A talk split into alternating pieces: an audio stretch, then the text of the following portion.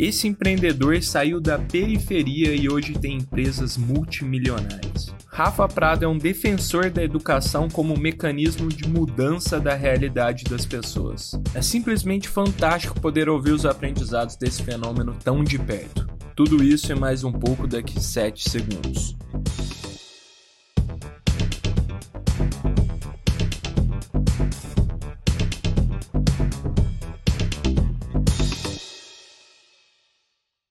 Fala turma, sejam muito bem-vindos ao Pode Sonhar, o podcast que é a casa do empreendedorismo jovem brasileiro.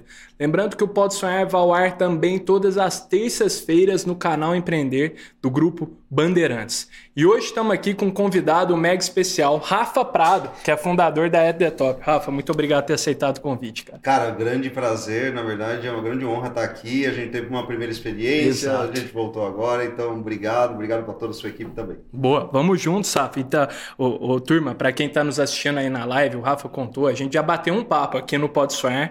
Foi uma versão mais enxuta da nossa conversa. A gente fez uma ativação ali no Digitalks, no maior evento do mundo digital aqui, de negócios digitais da América Latina. A gente fez uma maratona assim, de lives, conversando com só empreendedores fantásticos e o Rafa foi um deles para fechar um dos dias lá que a gente teve. Então foi super especial e é um prazer assim a gente estender essa conversa para cá, um papo mais duradouro para a gente aprender ainda mais com você, Rafa. E a gente, cara, sempre gosta de começar aqui o Pode Sonhar praticando os nossos convidados a concisão inteligente, cara. Então, então você pode resumir é, o que é a At The Top em poucas palavras para a gente, cara? Com certeza. Uh, na verdade, hoje eu faço parte de um grupo de empresas, né? Tem algumas empresas na área de marketing, na área de eventos, na área de segurança, então é um grupo empresarial. Legal. A The Top ela é uma dessas empresas. Uma delas. Uh, e ela hoje é detentora dos direitos do T. Harv Eker no Brasil. Aquele autor do livro Segredos da Mente Milionária. Então, a cada semestre, a gente faz um evento, que é o evento ao vivo do livro Segredos da Mente Milionária. Tanto que a gente vai ter um agora que vai acontecer em outubro, no finalzinho Boa. de outubro, 27, 28, 29. Uh, em que a gente trabalha o quê? Qual é a ideia do ET Top? Né? Essa ideia de estar no topo é trazer as mentes brilhantes do mundo para ajudar as pequenas e médias empresas do Brasil e os empreendedores do Brasil a terem uma referência para modelar essas grandes mentes, esses grandes players, para aplicar no dia a dia aqui no Brasil. É, a gente sabe que uh, existe um gap muito grande uh, quando a gente fala da fonte do conhecimento, uh, e eu sempre gostei de beber conhecimento diretamente na fonte. Né? E quando a gente fala fonte, eu estou falando dos criadores do conhecimento, os criadores dos primeiros conceitos. E a gente sabe que os líderes disso é, você vai para os Estados Unidos e vai para a Europa, ah, os grandes autores, os grandes PhDs, os grandes criadores do conhecimento sobre negócios e empreendedorismo, ah, geralmente, não é regra, mas geralmente eles, estão, eles saem de algumas dessas grandes universidades do mundo Sim. ou de alguns desses países, né? Tá. Ah, só um grande parênteses, não significa que o Brasil não produz conhecimento, pelo contrário, a gente tem algumas grandes empresas brasileiras, a gente tem unicórnios brasileiros aqui, a gente tem grandes pesquisas que saíram, por exemplo, da Universidade, Universidade de São Paulo, da Unicamp, isso existe, certo. tá? Ah, mas eu sempre me inspirei muito dentro dessas minhas andanças e dentro desse meu desejo, ah, uma vez que eu vim de um lugar você lembra na primeira história? Pô, vim da periferia, vim Sim, do completo lembro. zero, do menos 5. Ah, aliás, não é nem do zero, é do menos 5. É. Né? Uh, eu sempre me inspirei por, pelo, por esse grande movimento que acontecia fora do Brasil e eu não tinha dinheiro ou possibilidade de viajar, de tá. ir para esses lugares. Quando as coisas mudaram para mim, eu falei: não, poxa, da mesma forma que ela mudou para mim, poxa, eu quero mudar a realidade de outras pessoas, eu quero dar acesso a essas pessoas a conhecimento de qualidade, a educação de qualidade. E por isso que eu criei algumas empresas na área de educação e a Top é uma delas. Boa, sensacional, cara. É, eu lembro muito no nosso primeiro papo quanto que isso faz parte de você. Educação, levar isso adiante, Perfeito. trazer isso para o Brasil, isso é muito importante. A gente vai conversar muito sobre isso ao longo do episódio, Rafa. Mas eu acho que vale muito também. É, os Segredos da Mente Milionária, assim, é uma é, um livro oh, sagrado no mundo dos negócios, sagrado, de investimentos, cara. todo mundo recomenda, que no Pode a gente também costuma pedir uma dica cultural e várias vezes esse foi um dos os livros recomendados. Então acho que vale também, Rafa, pensando na nossa audiência que é muito claro. formada por jovens que sonham em empreender, assim Perfeito. como você lá atrás, querem alcançar a liberdade financeira. Como é que você chegou no T. Harvecker e te, trouxe essa oportunidade aqui no Brasil e está levando essa educação. Como é que foi esse processo, cara? Posso te falar? Uh, tem uma coisa, cara, que, como te falei, desde pequeno sempre tive um grande incômodo. E tem três fatos que foram determinantes para eu tomar algumas decisões, né? Tá. Fato número um, que eu tinha até citado naquela primeira vez que a gente conversou. Um amigo meu muito jovem, ele morreu numa quermesse, é. na quermesse da escola, porque o irmão era traficante, tá? E aí então já tinha matado o pai dele, mataram o irmão dele e foram atrás dele. Era um moleque de 13 anos. Era a mesma idade que eu tinha. Nossa. Isso foi um grande clique na minha cabeça do tipo, depende e qual, o que que gerou para mim em termos de choque, tá? É, dependendo da decisão que eu tomo sobre o caminho, a rota que eu vou seguir, a minha vida ela pode ser curta. E isso é muito importante de se falar. 100%. Dependendo da rota que você toma, a sua vida pode ser curta. Mas qual vida? Não é nem só a vida do tipo, ah, eu vou morrer também com 13 anos. Não é isso. A vida dos seus negócios, a vida dos seus relacionamentos, sabe? Dos relacionamentos amorosos e pessoais. Então, a sua decisão no presente, ela é determinante sobre os efeitos que essa decisão pode gerar no futuro. Então, procure sempre tomar as melhores decisões possíveis tá. uh, e com o máximo de informações possível. Quando isso aconteceu, eu perguntei para minha mãe ah, qual que era a maior faculdade e assim por diante. Eu não tinha muita informação sobre isso. Minha mãe também não, dona de casa, meu pai metalúrgico, a gente veio de Mauá, da periferia de Mauá, uhum. tá? Renda familiar, cara, nunca passou na época de 2.500, 2.600 reais. Meu pai trabalhava à noite para ganhar o extra noturno, para você ter ideia, para trazer dinheiro para casa. E aí o que acontece? Ela falou: "Eu acho que é a USP, filho". E aí eu prometi para ela, então eu vou entrar nessa tal de USP. Mas, brother, eu não sabia a promessa que eu estava fazendo, porque uh, eu não entendia essa coisa de vestibular, eu tinha uma educação que era muito à margem da realidade para você entrar numa certo. tal de USP, né? E aí, beleza, long story short, prestei a primeira vez a USP, eu não passei, e aí sempre tem alguém na família que bate no seu ombro e fala o seguinte: eu recebi exatamente isso. É, ah, nossa, pois é, mas que bom, você tem que estar feliz, você passou a primeira fase. Mas é muito difícil mesmo, a gente sabia que era muito improvável. Sabe esse tipo de coisa? Isso daí gera, vai começando gerando, a, a gerar raiva internamente, porque eu não sei se é a realidade das pessoas. E se for a sua realidade, você já passou por alguma coisa como essa que eu vou falar, cara, meu, sei lá, deixa um comentário é, aí pro Pode Sonhar. Que é o seguinte: Uh, tem um monte de gente que bate nas suas costas quando você se frustra com alguma coisa. Só que quando você conquista alguma coisa, essas pessoas parecem que elas pegam raiva de você. E curiosamente, no segundo ano, então, persistente eu, eu prestei pela segunda vez a USP. E aí eu consegui passar nessa tal de USP. Olha, maravilha. Nisso que eu passei, cara, muito doido, porque no primeiro semestre eu pensei que, nossa, eu ia ser uma inspiração para algumas inspiração para algumas pessoas, tá. principalmente para da onde eu vim. E curiosamente, alguns amigos meus do passado, eles se afastaram de mim e um deles falou o seguinte: "Ixi, mano, agora tá playboy". Brother, me responde uma coisa. Playboy, eu saía da periferia de Mauá, eu levava duas horas e meia, três horas às vezes para chegar. Eu acordava antes das cinco da manhã, porque o negócio era na PQP e eu saía é. bem longe ali, pegando ônibus, pegando metrô, ralando. pegando trem, ralando. E tinha virado Playboy. Aí na USP, para você pra eu te comprovar que eu não era Playboy, eu tinha bolsa alimentação, porque a nossa renda familiar não batia a, a limítrofe ali a, que eles têm como Que na verdade que precisa de projeto assistencial, então eu tinha bolsa alimentação e eu tinha bolsa transporte para fazer a USP. Certo. Tá? Então, de fato, né, foi um período ali de quatro anos de ralação. Só que para algumas pessoas eu tinha virado playboy, só porque eu tinha conquistado alguma coisa que outros não tinham conquistado. Uhum. E aí vem o segundo ensinamento. O segundo ensinamento é o seguinte: todo mundo que está nos assistindo, todo mundo que tem um sonho, um desejo, tem o livre direito de olhar para o próprio umbigo tá? Ah, e ah, fechar os ouvidos para os ruídos externos. Eu digo que é o seguinte: você pode ser positivamente egoísta. E você tem que ser. Se você for ver os grandes empresários que fizeram diferença no mundo, pega o Steve Jobs, por exemplo. Um monte de gente falava, ah, o cara não tem inteligência emocional. Tá bom, ele não tinha inteligência emocional, mas ele mudou a indústria. É. Muitas vezes, cara, você vai ter que fechar o seu uh, o ouvido, digamos assim, para os ruídos externos para fazer coisas que pessoas sequer acreditam. E muitas vezes você vai ter que contrariar pessoas, contrariar família, contrariar amigos para você atingir os seus sonhos. Eu não estou falando para as pessoas aqui serem escrotas, mas eu estou falando que elas muitas vezes vão ter que, inevitavelmente, pela necessidade e pelo desejo delas de crescer, contrariar outras pessoas. Muitas pessoas não vão ficar felizes com o seu é. crescimento. Então, o seu sonho, ele não pode ser apagado, né? Não é ideia pode sonhar? Exato. O seu sonho, ele não pode ser apagado pela impossibilidade de visão de alguém de fora.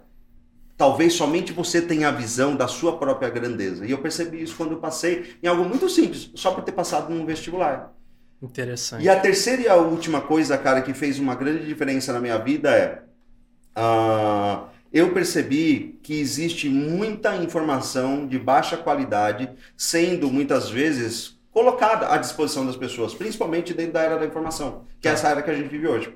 Show. Uh, depois que eu me formei na USP, eu fiz um mestrado em engenharia da informação. E aí eu fui entender algumas coisas sobre sociedade do conhecimento e essa revolução da informação que está acontecendo no mundo, tá? E eu me formei nesse mestrado, cara, 10 anos atrás. Tem um tempo. Uh, eu percebi que a academia tem um gap de aproximadamente aí 10 anos sobre o que é pesquisado e sobre o que acontece na realidade. E é normal. Uh, e aí o que acontece, cara? Uma coisa que ficou muito clara para mim e a gente tem que tomar muito cuidado Uh, a gente está numa era em que coisas que são ditas na internet, elas parecem que são imperativas. É meio ah. que assim, máximas que são ditas, digamos assim, por essa, eu vou chamar assim, geração gurus na internet, tá? Máximas. Uh, você não pode ter sucesso se você não tiver o seu negócio na internet. Hum. Cara, me fala por que, que existem empresas multibilionárias Nossa. que sequer estão na internet. Nossa. Olha para o agronegócio. Absurdo. Você entende? Algumas verdades absolutas são ditas, que Absurdo. muitas vezes acaba prejudicando o discernimento das pessoas que estão recebendo essa informação. É. Nem todo mundo nasceu para empreender, nem todo mundo nasceu para ser influenciador na internet, nem todo mundo tem um negócio que necessariamente ele tem que estar lá. Eu sou de uma outra teoria. A internet, ela funciona como meio. É, é um canal de distribuição. Só que, dependendo da estratégia que você tem, dependendo do negócio que você possui, não necessariamente você vai ter que utilizar esse canal sendo o influenciador de front. Uhum. Não precisa. Entende isso? E uma outra coisa que é muito importante dizer é o seguinte: todo mundo fala que ah, não existe caminho senão ah, você, de certa forma, sei lá, ser o um empresário. Cara, existe caminho. Tanto existe caminho que, se você pega o Tim Cook, por exemplo, hoje ele é o CEO ah, da Apple é. no mundo.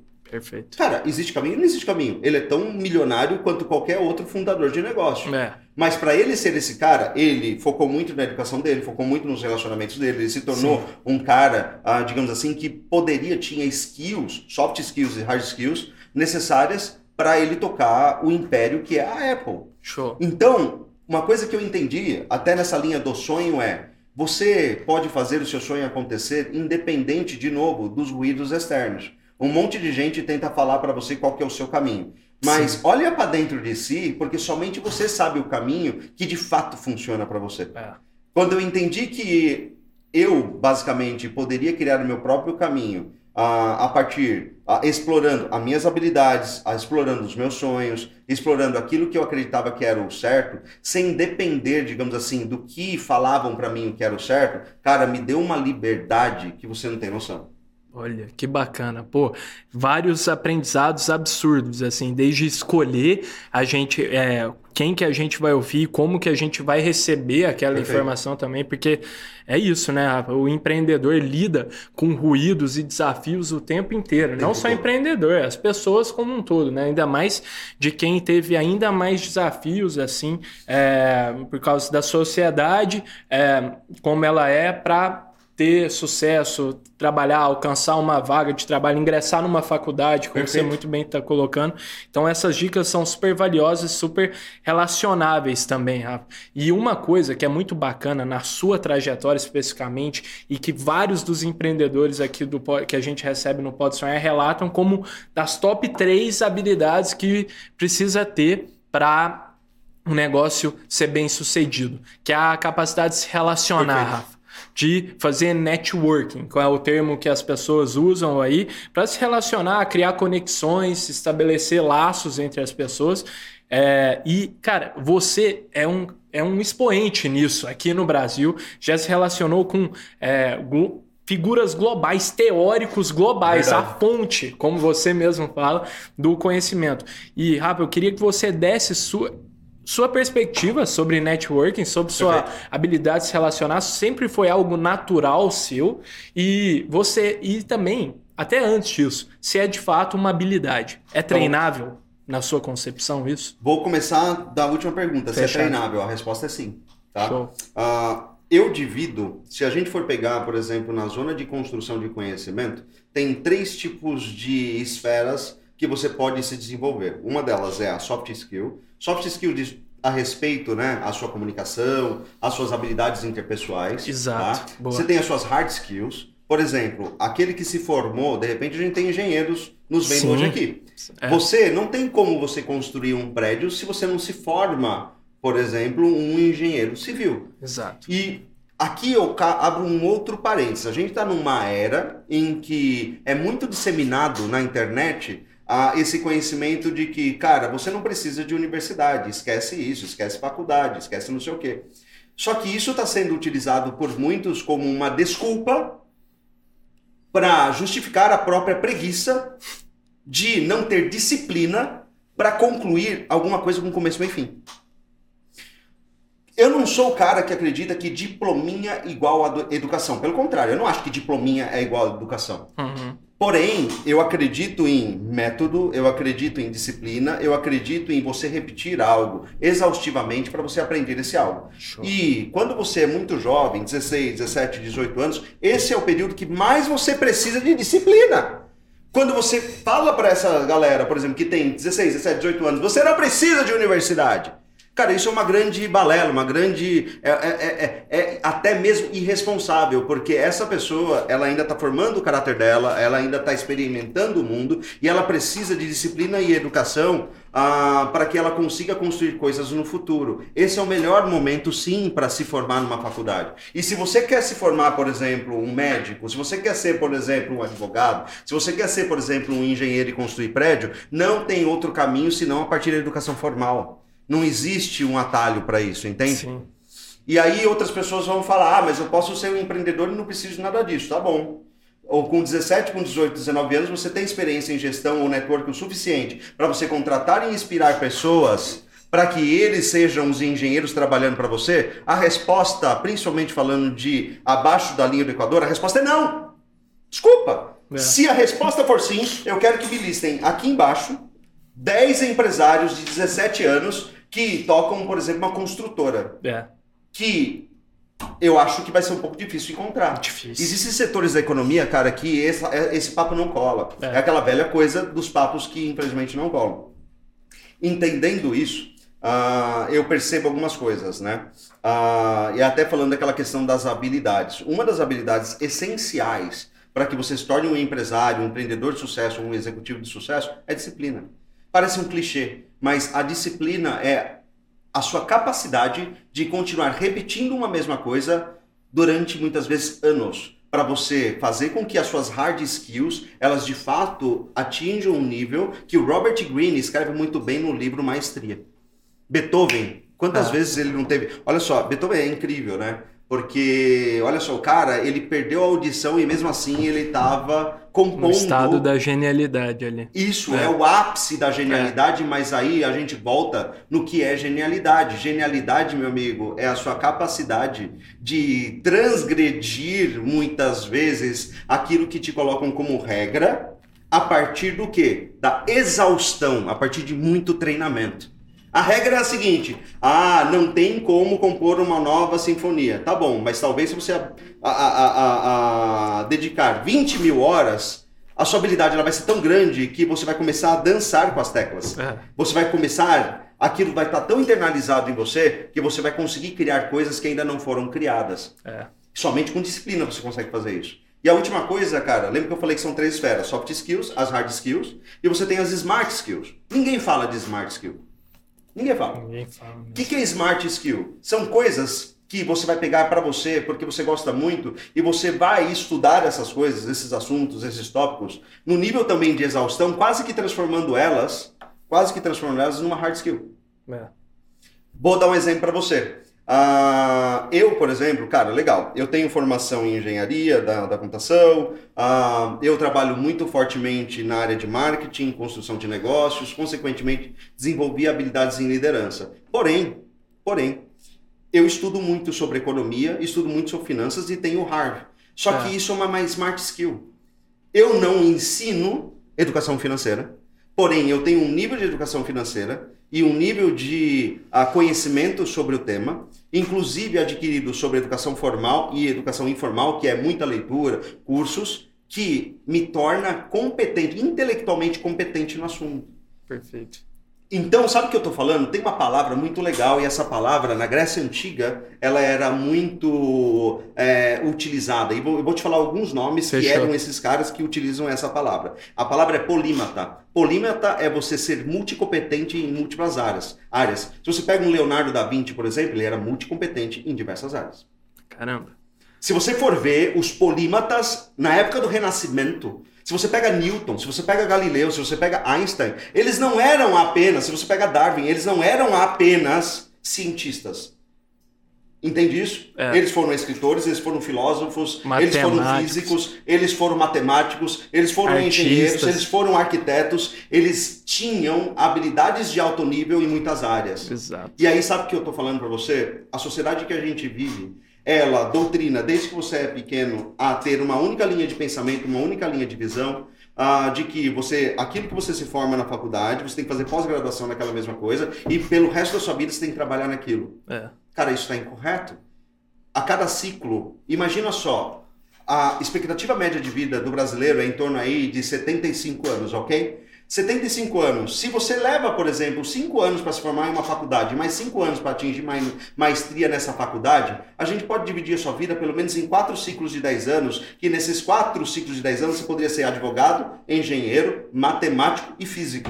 Com Olha alta isso. habilidade em cada uma das coisas. E aí eu te falo, na sociedade do conhecimento começam a surgir algumas palavras. Convergência é uma delas, singularidade é outra delas. Se você for ver os grandes saltos da tecnologia, se você fala de inteligência artificial, se você fala, por exemplo, da nova linha de tecnologia para você criar órgãos para as pessoas.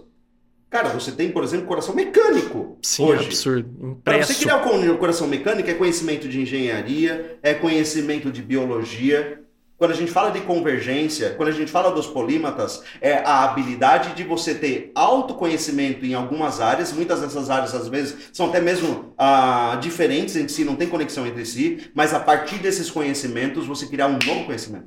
Legal. O tempo que a gente está vivendo agora é um tempo que eu acredito que mais do que nunca você tem que ser um polímata, você tem que conhecer múltiplas coisas para você criar mais coisas. Se você for, por exemplo, como eu te falei, cara, vai para a área de bioengenharia vai para a área da medicina. A gente acabou de passar por uma pandemia gigantesca. Uhum. Cada vez mais você precisa da convergência de áreas para você criar coisas que podem criar disruptura. Sim, isso é muito bacana, Rafa, porque esse conceito eu não conhecia, polímetro, foi muito bacana você ter apresentado, que até existe uma outra teoria que fala que o profissional do futuro é o profissional em T. Você já viu? Já Perfeito. conhece? Que é o que tem conhecimento ali em várias áreas diferentes, que vai super em convergência do que você está nos contando, e em uma área específica ele é super profundo nesse Perfeito. conhecimento cara super profundo, consegue dialogar e esse cara é super completo, é um profissional super completo. Então, bacana ver é, esse, esse valor que você traz para a educação também dentro do empreendedorismo. Né? Muitas vezes eles, o mundo, a informação, os gurus que aparecem é, associam que empreendedorismo não é não precisa ter uma educação formal necessariamente. Então, essa mensagem é muito disseminada e é importante é, essa sua perspectiva de que, pô, é lógico que é importante sim. Até teve Ó, um comentário da Júlia Canuto aqui na live, a produção Legal. mandou pra gente, que mandou um abraço pro Rafa e falou que é fã, que o Ebulição é demais. que legal! Boa. Grande Boa. abraço, Júlia, né? Júlia. Grande abraço, Júlia. Exato. E aí, ó, Reginaldo Fagundes Filho perguntou sobre o método do segredo da mente milionária, tá sobre uma espécie de sistema de potes. O brasileiro Isso. tem disciplina para poupar, investir e não gastar. Perfeito. Boa. Cara, o que acontece? Um, um, só um adendo, né? Uh, o livro de Harvey, ele não fala só de mentalidade. Uma coisa que a gente está vivendo, né, no tempo da informação, no nível, digamos assim, uh, extremamente raso, uh, a gente pensa que todos esses livros eles são meramente motivacionais e mais discursinho de discursinho. Sim. O T. Harv Eker, não só ele, mas quando eu pego, por exemplo, Robert Kiyosaki com Pai Rico, Pai Pobre, quando eu pego alguns caras que viraram clássicos mundiais, tá? Existe sim um nível de profundidade que a gente não vê sequer na escola. Uma das coisas que é muito profunda quando você lê Os Segredos da Mente Milionária de Harv Eker é a teoria dos potes. E na teoria dos potes, o que, que ele faz? Ele fala para você dividir tudo aquilo que você recebe em diferentes potes, que vão desde os potes, por exemplo, de viagem, a pote de receita emergencial. Certo. Eu vou dar dois exemplos para você. Uh, é muito comum as pessoas sacrificarem a si mesmas para fazer aquilo que tem que ser feito, para pagar as contas que têm que ser pagas. E uma coisa que se percebeu, psicologicamente dizendo mesmo, quando você está dentro do instinto apenas de sobrevivência, você não consegue mais enxergar a possibilidade e você, sobretudo, se desorganiza ainda mais uh, e não faz coisas que são pequenas recompensas para você. Então você precisa necessariamente, mesmo que você receba pouco, Cara, pega 10% daquilo que você recebe, ou pelo menos 5%, ao longo de um ano, e coloca num ponto, né, num pote que é, uh, quer dizer, por exemplo, de viagem. Ou você pode chamar esse pote de viagem de recompensa pessoal. Para você se presentear pelo ano sofrido que você teve para construir coisas, para pagar as contas. Legal. Você merece isso. Sim. Da mesma forma que você tem que ter também uma reserva emergencial, que seja 10% dessa sua renda, para que quando vem uma pandemia como veio, você de repente comprar medicamento emergencial que você não estava pensando. Exato. E aí então alguém pega e fala para mim nesse exato momento, Rafa, mas poxa vida, minha renda familiar é R$ 1.200, é um salário mínimo, não tem como eu fazer isso. E cara, posso te contar uma coisa? Se a gente for ver, a, aproximadamente 95% da população brasileira, cara, ela recebe menos que dois salários mínimos. Essa é a realidade de todo mundo. Uhum. Tem muita gente falando aí que, nossa, dá para fazer investimento, dá para pagar as contas do mês, não sei o que, com 1.200 reais. Me desculpa, a gente sabe que isso é insuficiente. E aí eu não vou fazer como outros influenciadores que ficam fazendo balelinha de papo para vender curso uh, que R$ 1.200 é o suficiente para você investir, para você poupar. Não é. Não é. Não é. Não é, não dá mesmo. Me desculpa, é. não é. Possível. Tá? Possível. Sabendo que não é, aí então, o único conselho que eu posso falar para essas pessoas, ela não consegue fazer pote, brother. Não tem pote. O pote dela, na verdade, é ela ali estourada nas finanças e não tendo dinheiro para pagar a conta de luz. É. Essa é a realidade do brasileiro que muitos influenciadores ricos pra cacete que falam de finanças esquecem, porque não vivem isso mais. Ou nunca viveram.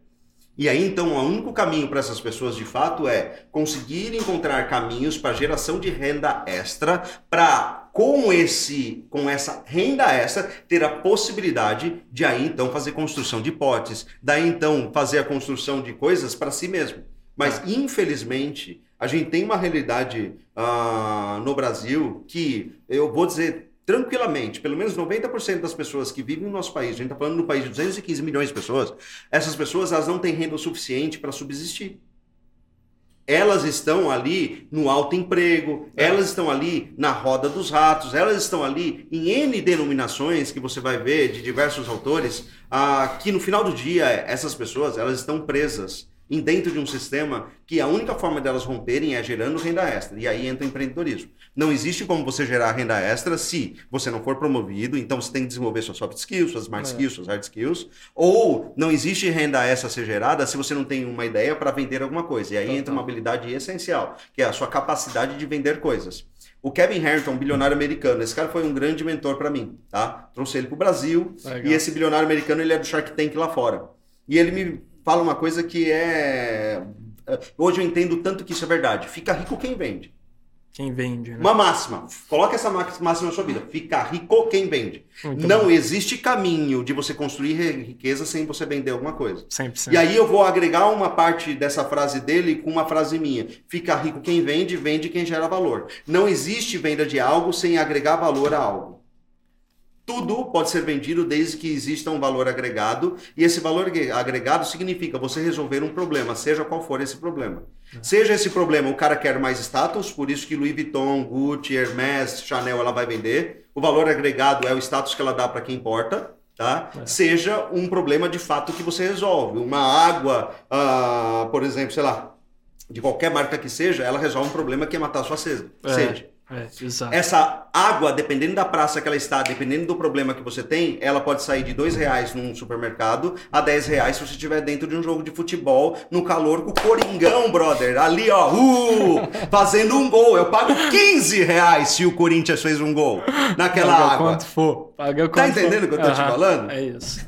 E a gente tá vendendo o tempo todo, né? Então isso é, isso é fantástico. A gente até vai fazer uma dinâmica daqui a pouco com você, Rafa, mas estou com temas super importantes que aqui no Pode a gente sempre é, traz também sobre empreendedorismo. Muita gente, a gente sabe que a realidade do Brasil e o Sebrae, que é super nosso parceiro Nossa, aqui claro. no Pode Sonhar, divulga dados sobre isso, de que a maioria dos brasileiros empreendem não é porque tem uma ideia, que tem, endereçam uma oportunidade, sim porque tem necessidade. Perfeito. Então, empreendedorismo por necessidade é mais comum Verdade. ainda aqui no Brasil do que o que a gente faz aqui hoje, né, Rafa? De endereçar uma oportunidade e etc. Então, eu até queria, Rafa, eu acho é super valioso você falou sobre seu entendimento, seus estudos sobre finanças. Como que você enxerga o cenário brasileiro hoje com diminuição da taxa de juros, incentivo ao crédito aqui para empreender ou para investir seu dinheiro hoje? Você acha que o cenário está favorável? Como que você vê, cara? Posso falar a verdade ou eu tenho claro, que ser claro. diplomata? Por favor, cara.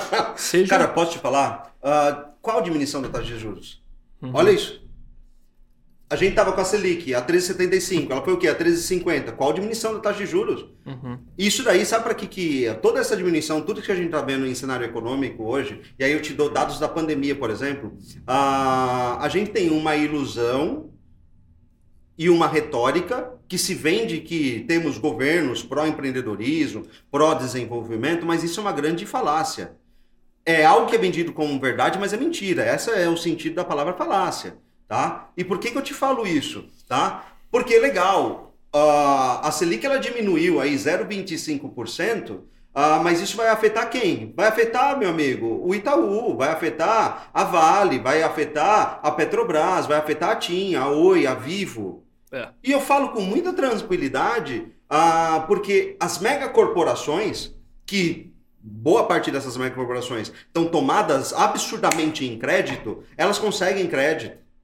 Porque tem lobby a favor delas, tem agência nacional de regulação para elas. Só que o microempreendedor, a PME, tá ali, ó, se ferrando. E eu te provo isso, porque é muito simples. Aqui em São Paulo você tem Desenvolve São Paulo, você tem uma série de coisas. Só que eu tenho amigos meus que faturavam, por exemplo, lá 15 milhões de reais com restaurantes, bateu na porta de crédito, não conseguiu absolutamente e quebraram o restaurante. E só que essa não é a realidade dos meus amigos, é a realidade de um milhão de empresas que quebraram na pandemia, atrás de crédito e não tinham nome sujo, tinham faturamento, só que os bancos fizeram exatamente isso daqui. O Brasil, ele vive uh, um tipo de economia que é economia baseada em oligopólios. O que, que significa isso? Você tem cinco grandes empresas na área de telecomunicações, cinco grandes empresas na área de, uh, de energia, cinco grandes empresas na área nananana, nananana. Uhum. Essas cinco grandes empresas, em cada uma das áreas dos grandes setores de economia, elas fazem uma política quase que de cartel que regulam preço, que regulam decisões, que regulam tudo dentro do mercado. Enquanto as pequenas e médias empresas têm muita dificuldade de acesso a crédito, muita dificuldade de sobreviver e ainda por cima elas têm muita dificuldade de conseguir manter preço. Vou dar um exemplo para você. As grandes empresas do varejo quebraram o seu João, que tinha mercadinho na esquina dos bairros Uhum. Se você for ver hoje, pelo Brasil todo, você tem um monte de Oxo. É. Como que é o nome? Como que fala isso? É Oxo? É Oxo? Oxo, não Oxo. sei, não sei. Eles estão fazendo a campanha. Vamos de... falar como o cara ali da periferia fala, é, como eu falava ali, é Oxo. É Oxo. Tem um monte de Oxo, um monte de canto, enquanto tá quebrando o quê? A economia local. Como que você faz isso? Como que você disputa com essas grandes empresas que estão vindo e dominando? Não tem como. É. Entende isso? Uhum. Então, o que, que, eu vou te falar para você? Existe incentivo para o pequeno e médio empreendedor? Cara, com muita dificuldade. o Brasil, infelizmente, ainda tem uma grande dicotomia de que empresário é FDP. Empresário, na verdade, ficou rico, ou todo empresário é rico, e por isso que não existe uma cultura, digamos assim, de apoio ao empreendedorismo, sobretudo pela população. Existe uma miopia muito grande que o setor empreendedor. Eu vou te dar outro número, esse número é do Sebrae. O setor empreendedor no Brasil de empresas formais tem aproximadamente 5,4 milhões de empresas. Isso aí é o dado do Sebrae, sendo que das 5,4 milhões de empresas, 100 mil empresas são empresas de grande porte. O que é uma empresa de grande porte? Empresas faturam mais de 40 milhões de reais, beleza? E aí eu vou te dar um outro dado que é importante para essa discussão, que é o seguinte: dessas 100 mil empresas, 70% são multinacionais presentes no Brasil. O Brasil, olha o que eu vou te contar. O Brasil, tá? Dentro desse contexto, por mais que ele tenha 5 milhões de empresas formais, aí tem outros números, tá? Você tem 8 milhões de MEI, você tem 40 milhões de pessoas autônomas no Brasil. Show. O setor que gera renda no Brasil é aproximadamente 50 milhões, digamos assim, de empresas autônomos e MEIs no Brasil. Só que 70% dessas 100 mil são empresas aí de grandíssimo porte uh, multinacionais existe uma regulação externa do Brasil, dentro da economia brasileira. O que, que significa regulação externa? Os interesses que vigoram dentro do empreendedorismo, dentro do mercado no Brasil, ele majoritariamente dentro do setor privado, tá? Ele é ditado pelas empresas europeias, pelas empresas americanas e não pelas empresas nacionais. É muito simples, você não consegue. Meu amigo que está assistindo aqui, meu amigo que está assistindo aqui, ela não consegue me citar de cabeça 10 empresas brasileiras com presença global. É. É difícil. Você consegue? É difícil. Eu não consigo, mesmo. irmão. É. Eu não consigo. Sim. Só com muito esforço eu vou pensar, ai, é. temos Havaianas, temos Embraer. E aí? Uhum. Quais são as próximas? Oito. Uhum. Entende isso? É. Então, o que, que eu vejo? O Brasil, cara, ele é um mercado consumidor de 215 milhões de pessoas. Isso é um, uh, não é um país, isso é um continente, tá? Uh, ele é um país muito próspero, muito rico e com grande capacidade, digamos assim, de geração de renda em N setores. Certo. Porém, o empreendedor do Brasil, ele ainda continua órfão. E com muito esforço, órgãos que, cara, eu agradeço muito por existir, como o próprio Sebrae. Com muito esforço, o Sebrae, algumas associações comerciais, algumas associações das indústrias, com muito esforço, elas lutam por benefícios para o empreendedorismo no país. É. Só que, infelizmente, a nossa cultura não é uma cultura pró-empreendedorismo. A, a gente vai ver isso, olha, somos um país muito jovem ainda, mas a gente vai ver isso décadas à frente, se for ver, tá? não espero que essa cultura ela mude da noite para o dia. E eu te falo, essa próxima década ainda vai continuar sendo uma década muito suada. Porém, como eu falei, para quem consegue ver oportunidades, para quem está disposto, digamos assim, a dedicar horas pessoais para criar a sua própria riqueza, é possível. Só que a única dica que eu dou é, apesar da possibilidade, crie os seus empreendimentos sem depender de crédito externo, sem depender de governo, sem depender da estrutura que deveria nos estar ajudando. Sim. Vou te dar uma última informação: reforma tributária acontecendo. Setor de serviços vai sair aí da média de 15%, 18% de imposto para 34%, principalmente se entrar imposto sobre dividendo. Me desculpa, falar que isso é um país pró-empreendedorismo, cara, é eu assinar um atestado de burrice. Uhum.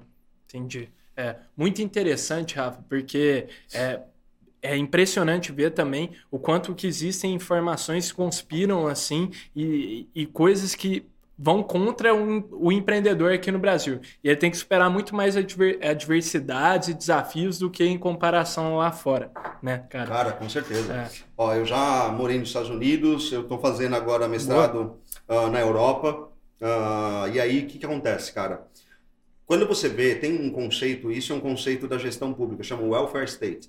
Tá? Welfare state significa estado de bem-estar social. Quando você vai para uma economia desenvolvida, uh, que nem eu estou fazendo no UK, estou fazendo em Oxford. UK é composto por Inglaterra, por uh, Wales, que é país de Gales, a gente uhum. chama aqui no Brasil, por Irlanda e por Escócia. Tá? Uh, não estou nem falando dos outros países da Europa, mas em termos de estado de bem-estar social, se pega, por exemplo, a base salário mínimo nesses países, em libras, tá? Ah, eles recebem ali em torno de 12, entre 10 e 12 ah, libras por hora trabalhada, eles trabalham uma média ah, de. Isso a base, tá? tá? O mínimo possível. Isso Trabalham é uma média, média de 7 horas por dia, tá? Só que na média de trabalho, Uh, até conversando com as pessoas, cara, ninguém ali recebe uh, menos de 2.500, até mesmo 3 mil libras por mês.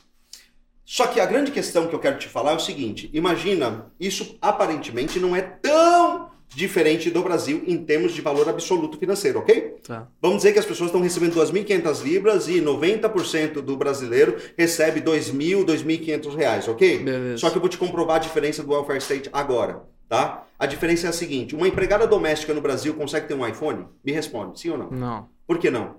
Cara, Porque um iPhone tá custa pelo menos 8 salários mínimos. 8 salários, é.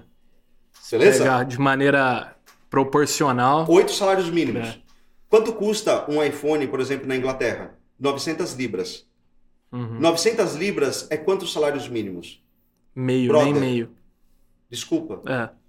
Como que eu vou comparar uma coisa com a outra? Aí você fala, ah, mas está comparando tecnologia. Tá bom, então vamos comparar croissant, tem croissant lá e tem croissant aqui no Brasil. Uhum. Beleza? Comida. Sabe quanto custa um croissant lá na, na Inglaterra? Eu comi alguns essa semana. Sabe quanto custa? Quanto? Uma libra. Quanto custa um croissant num, numa lanchonete de bairro aqui? Custa 10 reais. É, Me desculpa, não tem. Brother, não é para fazer conversão, é para comparar o welfare state. Um pound compra um croissant aqui, 10 reais compra um croissant aqui. Me desculpa, aqui é 10 vezes mais caro. É. Por que, que, aqui é 10 vezes mais caro? Porque percentualmente em relação ao salário mínimo é um percentual maior em relação ao salário mínimo de um país de alto estado de bem-estar social. Uhum. Se colocar em perspectiva, as diferenças ficam escancaradas. Cara, então a gente tem uma discussão muito importante aqui que é o seguinte: o Brasil, apesar de ser um país extremamente rico, ele não distribui riqueza como ele deveria. E distribuir riqueza é e dar um alto nível de educação pública, um alto nível de saúde pública, dar um alto nível de acesso a bens básicos a um valor justo. Me desculpa, tem gente pagando quanto? Pagar é, 15 reais por um saco de arroz, dependendo do bairro onde você está? de 5 quilos, Sim. não faz o mínimo sentido. É. Existe uma, uma fala, outra falácia, né? Todo mundo fala, ah, proporcionalmente o pobre paga mais imposto do que o rico. Não, isso é mentira, tá? O que existe é o seguinte, todo mundo paga imposto igual, só que existe uma desproporcionalidade uh, em relação aos bens, de forma que, por exemplo, eu vou te falar, quem ganha dois salários mínimos, três salários mínimos, deveria ter cashback em produtos de produtos da base da pirâmide que é arroz, feijão, básicos. comida. Não faz o mínimo sentido você pagar tão caro, sendo que você é o país que alimenta o mundo. Uhum. É isso que não entra na minha cabeça e qualquer a, a pessoa que trabalhe mais intimamente com economia real. Ah, e essa é a grande crítica, digamos assim, ao nosso próprio país. E isso não é uma crítica ao governo atual, é uma crítica a todos os governos que já passaram. Show que é garantir um maior nível de welfare state para a população em geral, porque pagamos muito caro, sendo que somos o celeiro de alimento do mundo. Uhum. Faz sentido isso? Faz, faz sentido demais, Rafa. E, cara, isso, é por isso que você mencionou até, e, e o empreendedorismo serve como uma alternativa para as pessoas ali conquistarem um, um estilo de vida, um padrão de vida, terem a oportunidade de ali ter uma condição que seja um pouco melhor. Perfeito. É, para colocar comida na mesa, dar uma educação para os filhos e serem é, terem acesso a mais oportunidades. Rafa, você falou muito sobre o exercício de venda. Perfeito. E aqui no Podsphere a gente sempre gosta de praticar essa habilidade com os nossos convidados, praticando sempre a é, habilidade de vender, que a gente está vendendo o tempo todo. E a gente se inspira muito no filme do Lobo de Wall Street, em que o personagem interpretado pelo DiCaprio pede para um dos funcionários vender a caneta. E aqui no Podsphere a gente substitui a caneta por objeto surpresa. E o objeto da vez Vamos ver. Eu sei que você é corintiano, cara. Nossa! Vai, Corinthians! Que que é isso? Nossa, aqui, ó. Turma. Olha, Olha o que, que trouxemos isso. aqui. O Rafa tava torcendo pro Corinthians aqui. São Paulo Futebol São Paulo Clube, foi Copa campeão do Brasil, esse cara. final de semana da Copa. É, da Copa do Brasil, eu não tinha visto. É, por isso que eu falei que é atual. É atual. Boa. Aquele que Boa. tem a habilidade de vender tem que vender coisas impossíveis, né? Eu já entendi. e aí, Rafa, eu vou deixar um tempo pra você pensar. Enquanto isso, eu vou dando um recado pra turma que tá nos Como que chama isso aqui? É faixinha? O que, que é isso daqui, meu amigo? Faixinha? Faixa de campeão. Faixa, Faixa de, campeão. de campeão. Que que é isso? tempo Tem que admitir, Rafa. não põe uma faz tempo. Mas a produção que o pior Corinthians não põe eu vou uma ter que faz engolir tempo. seco essa verdade, meu amigo. Vou ter que engolir seco essa verdade. Mas o futuro é uma caixinha de surpresas. É, eu não sei como é que você vai desenrolar, cara.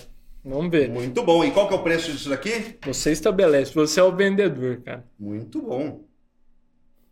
E enquanto isso, eu vou até dando um recado para a turma que está nos acompanhando, para as marcas que queiram dar voz e levar informação a mais novos jovens empreendedores aqui no Brasil. Não hesitem em entrar em contato conosco na descrição desse episódio, no nosso canal do YouTube, em todos os streams de áudio. Vai ter nosso e-mail, um formulário também. Nós vamos ficar muito felizes em bater esse papo com vocês. Fechou, turma? Tamo junto. E aí, Rafa? Muito bom. E aí, será que a gente tem São Paulino aí, meu amigo? Vamos Ó, ver? se a gente tiver São Paulino, coloca aí. Porque eu tenho uma coisa Coloca aí. muito. Olha, essa faixa de campeão, você sabe, ela é muito especial. Muito especial. Muito especial. E na verdade ela é única, é a última faixa que a gente tem para um clube de membership oficial para você a cada jogo acessar os bastidores ah, ali no Morumbi, Que né? isso. E é muito louco isso, porque sabe de uma coisa?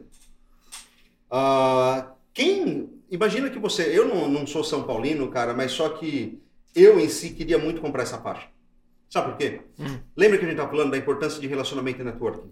Perfeito. É. E a ideia de você ter muito relacionamento, digamos assim, com pessoas que têm acesso, né? Uma coisa que eu acredito é o seguinte: você não precisa estar conectado com todo mundo, mas tem que estar conectado com os hubs. São pessoas que essas pessoas falam com outras grandes pessoas. Tá. Né? E eu acredito que essa faixa ela possa dar isso para quem decidir comprar. Sabe por quê? Porque quando você compra essa faixa, e eu tô, de novo, eu tô no páreo, eu vou fazer um leilão dessa faixa. Boa! Vamos fazer um Animal! Eu tô no Animal! páreo também, eu quero muito essa faixa. Eu tenho um valor que eu topo pagar por essa faixa, tá? Porque essa faixa aqui, ela não é apenas uma faixa de campeão de São Paulo. Ela é uma faixa para você ter lifetime access, ou seja, até acesso para a vida inteira ao clube interno lá no Morumbi, tá? Ah, em que você vai ter acesso à presidência do São Paulo, você vai ter acesso aos jogadores do São Paulo, você vai ter acesso aos patrocinadores do São Paulo, você vai ter acesso a uma série de pessoas que você vai poder fazer negócio com essas pessoas. Imagine só, por um segundo, todos os jogos estão acontecendo, de repente uma grande final, você, porque você comprou essa faixa, você vai ganhar uma pulseirinha, tá? Ah, como ah, membro VIP Aham. da presidência e você vai se- sentar na tribuna de ouro, cara. Quando você estiver na tribuna de ouro ali sentado, você está gritando ali gol com todo mundo, depois você tem um coquetel em que você vai estar com os jogadores e todas Se as pessoas são relacionar. influenciadores. Exato. Me fala o seguinte, tá? Imagina que durante o ano você vá para 10 jogos. Será que nessas 10 oportunidades, com coquetel, com acesso privativo, com outros grandes players, você não vai fazer negócio? É. Se você é um player que valoriza relacionamento e networking, sabe a importância disso, para você dar saltos, para muitas vezes fechar contratos maiores, meu amigo, essa faixa aqui ela é muito, muito, muito exclusiva. Muito E eu valiosa. queria que você que está me assistindo, você dê um lance. O lance por essa faixa, ele começa a partir de 10 mil reais. É 10 mil reais. É uma É 10 mil questão de colocar em perspectiva, como você estava fazendo com os números do Brasil. Qual que vai ser o retorno sobre o investimento dessa faixa? Cara, né? imagina só, você investe, por exemplo, 10 mil reais e sinceramente eu não acho que nem- 10 mil reais está muito barato para isso daqui, tá? Por isso que a gente tá fazendo um leilão. E, de Isso. novo, eu tô no páreo. Aliás, o meu primeiro lance já é 15. Tá? Ela começa a 10 mil reais, eu tô colocando aqui E 15 mil reais. 15. Imagina só. Imagina se você não fosse corintiano. Não, cara, se eu fosse corintiano ainda por cima, meu amigo. Se essa faixa fosse do Corinthians ainda por É. cima, eu colocaria a partir de 50 mil A reais. partir de 50. Lógico, Tá Sabe, certo. quem são São Paulinos, cara. Abílio Diniz. Não, não, você tá Verdade. entendendo? A produção tá Existe falando uma aqui, Abílio elite- Diniz, São aí, Quem mais? Kaká. Kaká. Você tem uma série de players hoje que estão na elite, no na primeira esfera relacional e de movimentação da economia. Perfeito. Muitas vezes, num primeiro jogo que você vai, você participa desse coquetel, você participa dos eventos privativos, é quase que um mastermind. Inclusive, um grande abraço aí para o meu amigo Jamil Albuquerque, ele que é o detentor da marca Mastermind aqui no Brasil. Que legal. Tá? Mas dentro do conceito Napoleon Hill, sabe o que Sim. significa Mastermind? Mastermind é mente mestra, é um grupo de pessoas de mesma frequência, de mesmo momento empresarial, que se unem para fazer coisas. Muitas vezes fazer negócio, fazer investimentos. Isso aqui é um grande mastermind. Perfeito. Porque o jogo ele está acontecendo ali ah, como um é, é como um opener, digamos assim, é como é, um motivo para você estar lá. Mas o verdadeiro jogo financeiro acontece nos bastidores. E quem Perfeito. tem essa faixa, quem arrematar essa faixa, vai ter acesso a isso. Boa. né? Muito bom. Ô, que isso, muito boa a venda, pô. Mandou muito, Rafa. Mandou muito. cara. E a gente, a gente- eu não vou levar que eu não tenho dinheiro, mas deixa aí pra turma aí. Mas, cara, é, a gente até passa esse desafio pra turma, Rafa. E agora ficou difícil. Mas difícil, quem, é? é, quem acha que consegue vender essa faixa aqui melhor que o Rafa, turma, manda pra gente na nossa DM lá do Instagram, no arroba pode sonhar PDC, que a gente vai ler a melhor resposta no Legal. episódio adiante. Eu te mando Top, também. ó. me manda, me dá um manda. feedback. Mas ficou desafiador agora. Ficou cara. desafiador. Ficou. Foi muito bom. Então, cara, Rafa, queria te agradecer demais por tanto aqui, por compartilhar tanto conosco aqui. Eu aprendi demais mesmo, anotei várias coisas aqui ao longo do episódio. Tenho certeza que quem tá nos assistindo também, cara. Obrigado, meu mesmo. querido. Obrigado a todo toda a equipe aí do Pode Sonhar, Valeu. todo mundo que está aqui nos apoiando e principalmente a todo mundo que ficou aqui com a gente até agora. Obrigado demais, turma. E lembrando que o Pode Sonhar vai ao ar todas as terças-feiras. Nosso canal do YouTube, Pode Sonhar Podcast, em todos os streams de áudio, no canal do Poder 360 e no canal Empreender do Grupo Bandeirantes. Fechou? Vejo vocês na próxima e tamo junto.